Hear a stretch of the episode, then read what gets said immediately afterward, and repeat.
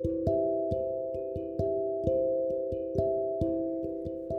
んばんは。漁師場調整士の中村ひとみです。えー、最近はなぜかあの数年前に調整を受けたけどまた受けるとか、えー、帰り先の方がなぜか次々と、えー、どういうどういうきっかけでって聞いてもなんだかわからないけど 思い出したとかなんか不思議なことって起きますね。えー、まあ暑いですけど秋ですね。えー、皆さんいかがお過ごしでしょうか？今お庭ではあのチコリの花が咲いてます。数輪ですけど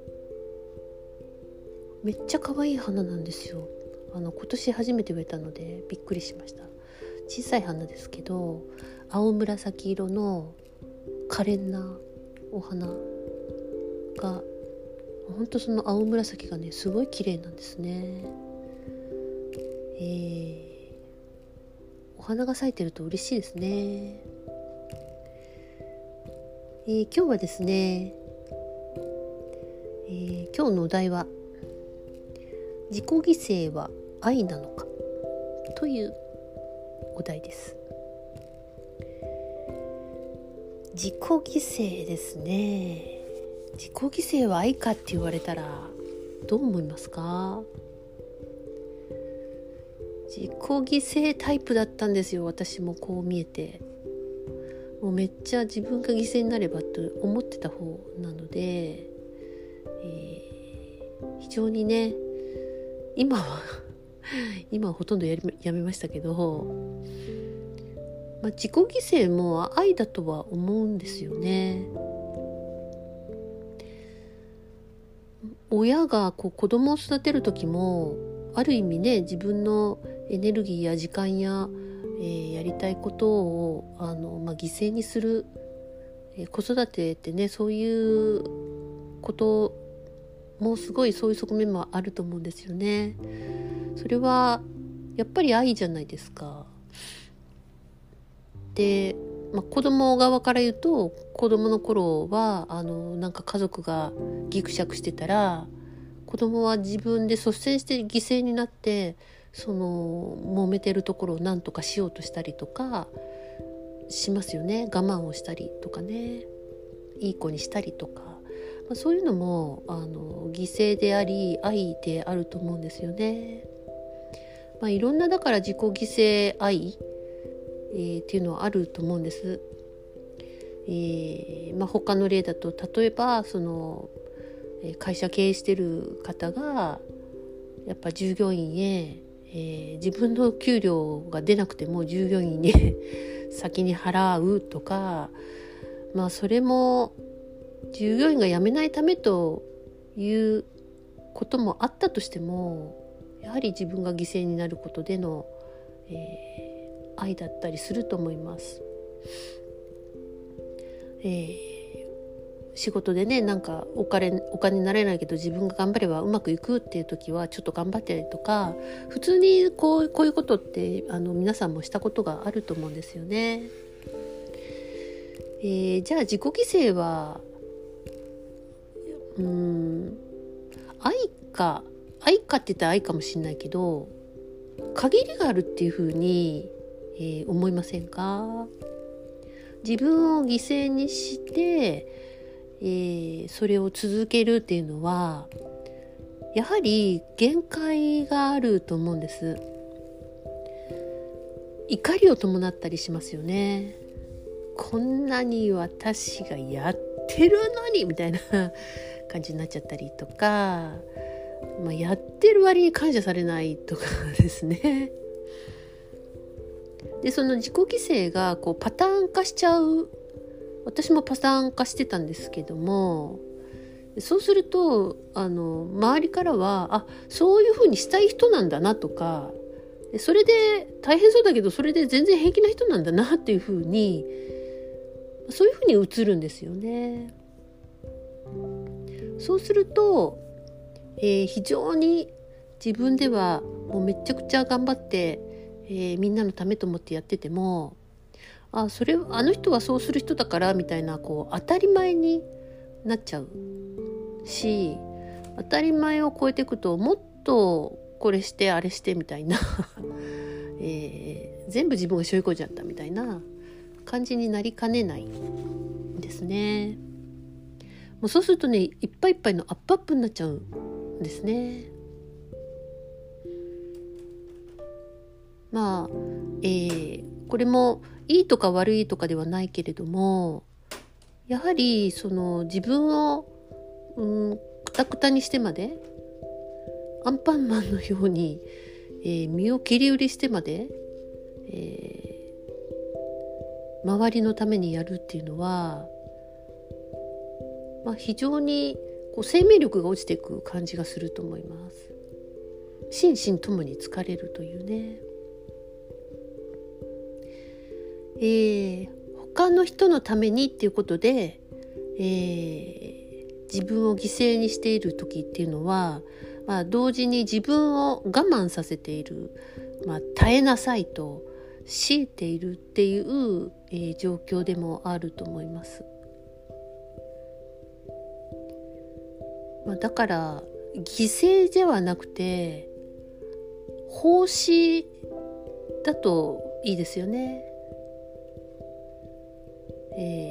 えー、奉仕ってなんか率先してやるって感じだと思うんですけどもまあ犠牲にしろ奉仕にしろなんか人間ってやっぱり人の役に立ちたいとかあのできる範囲であの手を貸そうみたいな、えー、助けようみたいなところって根っこにあると思うんですけどもだからこそその犠牲ではなくてその奉仕ができる状態にえー、なっていくっていうのは大事なことじゃないかなというふうに思います。えー、私も犠牲にな自分が進んで自己犠牲してた時っていうのはもうくったくただったんですよ本当に。だけどやっぱそれをやめたと思ってやめて、えー、からはうんちょっと余力って出てきますよね。まず自分にこう余裕が持てるっていうことはあの人間誰しもが必要なことじゃないかなと、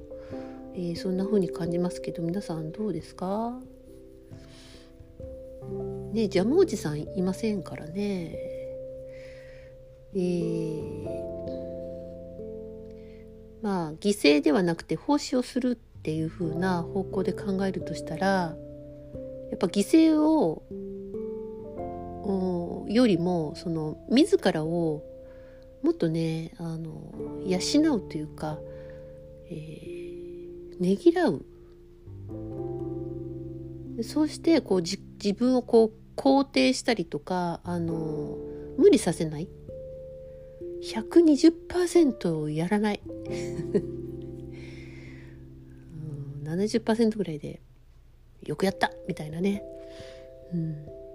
そして余力を残して自分をねぎらっていくと非常にエネルギー的にもあの温存できますし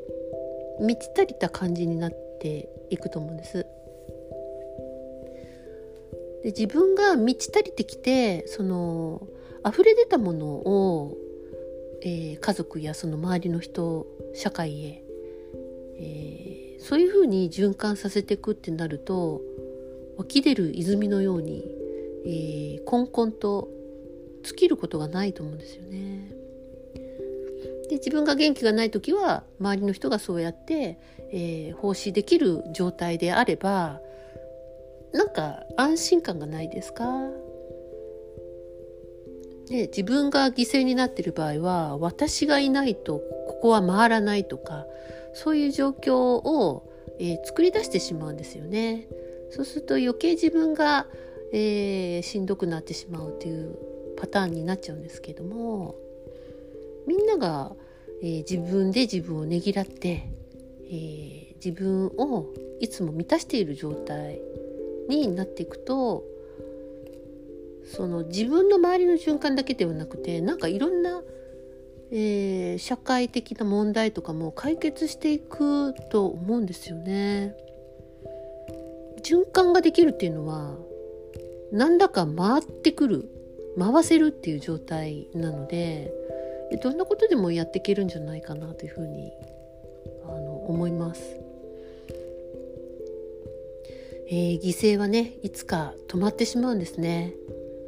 はい、えー、そうした時にまた自分が罪悪感を抱えてしまったりとか、あのー、自分はダメな人間だっていうふうにこう決めつけてしまったりとか余計悲劇を生んでしまいます。えーまあ、なので本当歯車を回し続けられる社会、えー、そういう方法をやっぱみんなで実践していく必要があるなというふうに感じるんですけど皆さんはどうでしょうかね。えー、私たちはその社会の目をちゃんと気にしなさいとか、えー、周りのことを先に考えてやりなさいとかあそんなことばっかりで、えー、自分をねぎらうとかあの自分が満たされるっていうことをほぼ慣れてないほぼやってきていない状態だと思います。がそれをすること自体がちょっと罪悪感感じたりとか私にはそんな価値はないって、えー、非常になんで自分をこう、まあ、価値を下げている自分がね。そういうふうなことをやっていたかもしれません。まあ、でもどうでしょうね。自己犠牲を、えー、しないでも回る方法はあるはずだ。というふうに、えー、ちょっと意識を変えたとしたら何だかね見えてくるものはあると思います。えー、自己犠牲をして自分を失っていくと病気になるのは、まあ、時間の問題です本当に、えー、それは自己犠牲をあのストップさせたい自分がいるからまあ、何らか病気を作ったり、えー、アクシデントが起きたりとかするっていうのもあると思うんですね。えー、一人のその犠牲の力よりも循環するみんなの力あのみんなの歯車がこういろいろな方向で回り出した方が、えー、莫大な力、えー、になると思います。ななんであの今無理しすぎないでくださいね特に今こんな時。うん。えー、なんか、えー、良くなろうとしすぎないでくださいね、えー、どうにかなるようにするんじゃなくて今のままでいいんだよって えー、一回受け止めるっていうことがねこれだけ難しいのかって。あ、みんな頭で分かっててもねなかなか自分のことになると、えー、いつもの癖でねあの厳しくしちゃうっていう、えー、ことに、まあ、なってるかあの方も多いと思います。でも本当にあの方向を変えていく、えー、意識を変えていく時が来てると思います。なんでこうやってそうですねあのまあ今日は自己犠牲について考えたっていう感じですけど、まあ、いろいろ自分のこう感情と向き合うっていうのは、えー、内側を軽やかにしていく作業なんですね。これを、えー、いろんな人がねちょこっとずつ少しずつでもあのやっていけたらいいなというふうに思います。えー、ということで今日はおしまいです。どうぞ皆さん自分をねぎらってうーんもうちょっと優しくしてくださいよ自分に。ねなんでいじめるんですかね 自分の体で、えー、自分として生きるので、えー、もうちょっとどうぞ優しくしてあげてください。ということでおやすみなさいごきげんよう。